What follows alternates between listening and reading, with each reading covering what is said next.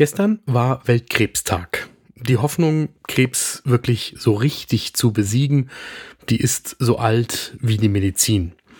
Und mit jeder neuen Wirkstoffklasse kommt man diesem Ziel ein kleines Stückchen näher, in Trippelschritten.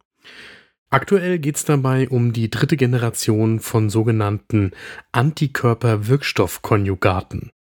Da schauen wir uns genauer an, was das heißt. Ne Dosis Wissen, der Podcast für Health Professionals. Guten Morgen und willkommen zu Ne Dosis Wissen, dem täglichen Podcast für das Gesundheitswesen. Ne Dosis Wissen gibt's werktags ab 6 Uhr in der Früh in kompakten 10 Minuten. Ich bin Dennis Ballwieser, ich bin Arzt und Chefredakteur der Apothekenumschau. Und heute ist Montag, der 5. Februar 2024. Ein Podcast von gesundheithören.de und Apothekenumschau Pro. Wenn es um eine solche neue Generation von Wirkstoffen in der Krebsimmuntherapie geht, dann geht es nicht um eine Publikation, sondern da geht es um eine ganze Reihe von Publikationen, die sich mit diesen Antikörperwirkstoffkonjugaten beschäftigen. Und um das genauer zu verstehen, haben wir mit Markus Schmidt gesprochen. Der leitet die Abteilung für molekulare Onkologie und konservative gynäkologische Onkologie an der Universitätsmedizin in Mainz. Ich schlage vor, ihr nehmt euch euren ersten Kaffee des Tages und dann geht's los.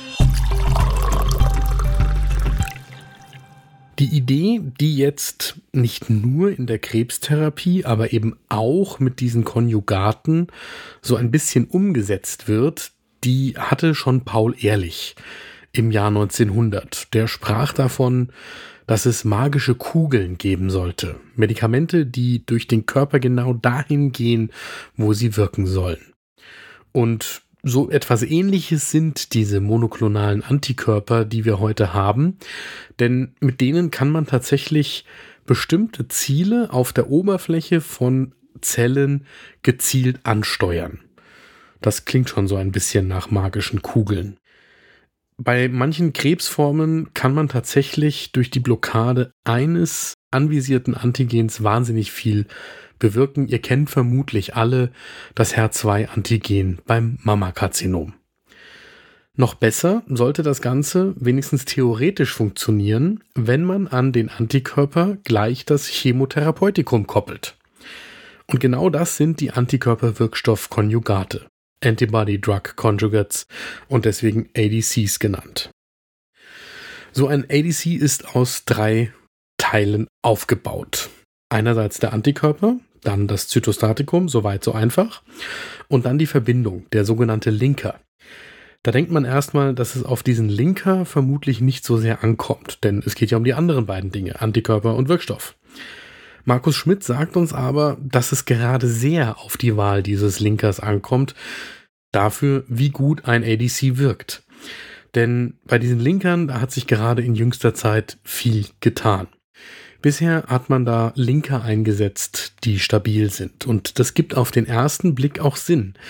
Denn wenn das Zytostatikum sehr fest an diesen Antikörper gebunden ist und erst an der Zielzelle freigesetzt wird, dann klingt das irgendwie logisch. In den letzten Jahren hat man aber spaltbare, sogenannte instabile Linker entwickelt. Und diese instabilen Linker, die treffen dann auch, beziehungsweise der Wirkstoff trifft dann auch Zellen in der Umgebung der eigentlichen Zielzellen, die nicht direkt das Antigen tragen. Und das steigert offenbar die Effektivität der Therapie. Markus Schmidt sagt, das sind die ADCs der dritten Generation und die sind besonders spannend. Da sind zum Beispiel beim letzten Europäischen Krebskongress gleich verschiedene Publikationen vorgestellt worden, die teilweise einen erheblichen Fortschritt beim Gesamtansprechen auf die Therapie und teilweise auch beim Überleben, also der Überlebensdauer insbesondere ohne Progression des Tumors zeigen. Markus Schmidt sagt uns einordnend im Gespräch dazu, dass es zum Beispiel bisher Daten gibt beim Urothelkarzinom dass aber grundsätzlich diese Therapie universell auf theoretisch alle möglichen Tumore anwendbar ist. Es gibt Substanzen, die beim Cervixkarzinom untersucht werden und auch solche, die bei Ovarialkarzinomen untersucht werden. Und die spannende Frage ist, wann wird welche neue Substanz für welche Tumorentität dann zugelassen? Und dahinter steht ja immer die Frage, bringt es denn etwas für die Patientinnen und Patienten? Das, was ich damit meine, ist so ein bisschen die Gretchenfrage in der Krebstherapie. Klar, der wissenschaftliche Fortschritt, der muss sich erstmal darauf konzentrieren, dass das fortschrittsfreie Intervall verlängert wird und dass dann auch möglicherweise ein paar Monate mehr Lebensdauer zunächst einmal herausgearbeitet werden. Das wird die einzelne Patientin oder den einzelnen Patienten erstmal noch nicht wahnsinnig beeindrucken. Aber in der Summe geht es natürlich darum, dass darüber über Jahre oder Jahrzehnte wahnsinnige Fortschritte erzielt werden. Und hier sagt Markus Schmidt, dass diese Therapie definitiv einen Vorteil für die Patientinnen und Patienten bringt. Denn die Medikamente verlängern das Gesamtüberleben und das ist entscheidend. Außerdem weist er auch darauf hin, dass wenn man die letzten 20 Jahre oder 30 Jahre Revue passieren lässt, sich eben durch unter anderem diese Entwicklungen wahnsinnig viel getan hat. Und deswegen rechnet Markus Schmidt auch damit, dass diese neuen Therapien, die heute vor allem als zweite oder dritte Therapielinie nach der Primärtherapie eingesetzt werden, wenn die nicht mehr greift, dass diese Therapien sich also in die erste Linie vorarbeiten werden. Auch da laufen bereits Studien. Wichtig, und das muss man wissen, ist, dass im Vergleich zu den reinen Antikörpern es bei diesen kombinierten, den Konjugaten, deutlich mehr Nebenwirkungen gibt. Das liegt vor allem daran, dass da Zytostatika ja direkt an den Wirkort gebracht werden. Und das heißt, die Patientinnen und Patienten, die kämpfen dann wieder mit dem typischen Haarausfall. Der kommt bei fast der Hälfte vor.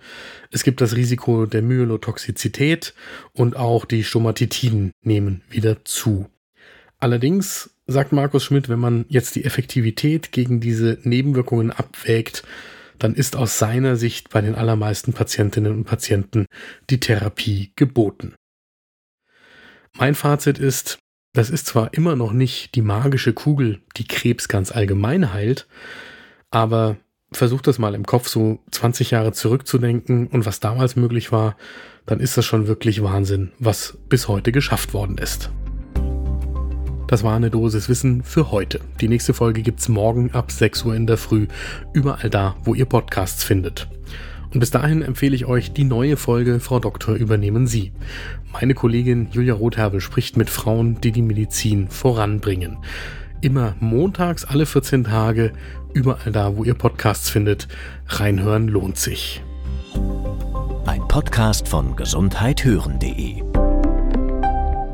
und Apothekenumschau Pro.